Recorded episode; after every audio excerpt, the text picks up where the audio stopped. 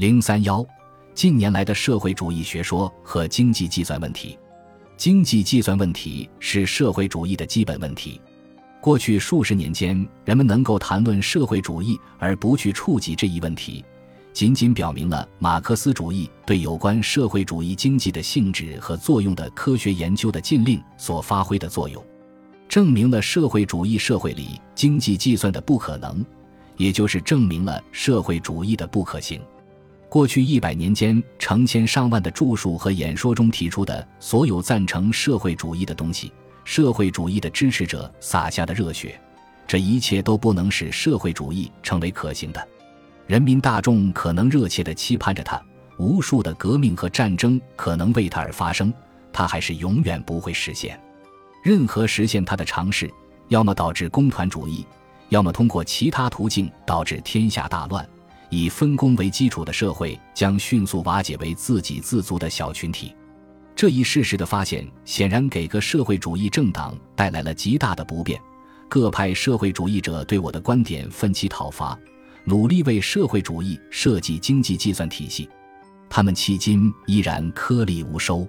他们尚未提出任何我未曾讨论过的新观点。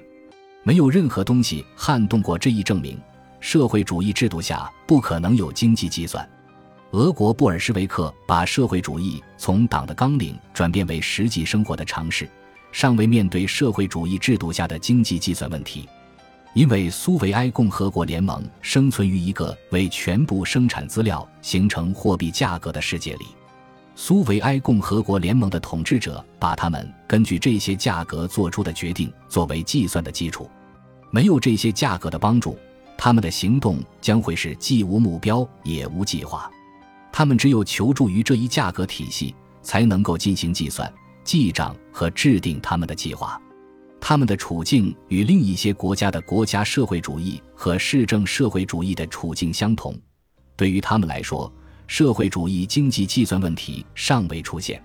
国有和私有企业以市场形成的生产资料和生活资料价格为手段进行计算，因此，从私有和国有企业的存在这一事实得出结论说，社会主义的经济计算是可能的，未免过于轻率。我们当然知道，个别生产部门的社会主义企业之所以能够运行，仅仅是因为他们得到了非社会主义环境支柱。国家和市政当局能够经营他们的企业。是因为资本主义企业的纳税弥补了他们的亏损，与此相似，俄国也得到了资本主义国家的财政支持。如果把它弃之不顾，它早就完蛋了。但是，较之资本主义经济给予社会主义企业的物质援助，精神方面的援助有着无可比拟的重要意义。没有资本主义以市场价格为社会主义提供计算基础，社会主义企业将难以为继。甚至在个别产业部门或个别国家也是如此。社会主义作家们会继续连篇累牍地谈论资本主义的腐朽和社会主义太平盛世的到来，他们将用可怖的色彩描绘资本主义的邪恶，把它同社会主义福地的诱人画卷做对照。他们的著述将继续感动没头脑的人，但这一切都不能改变社会主义思想的命运。用社会主义改造世界的努力将造成文明的毁灭，他绝对不可能建立一个成功的社会主义社会。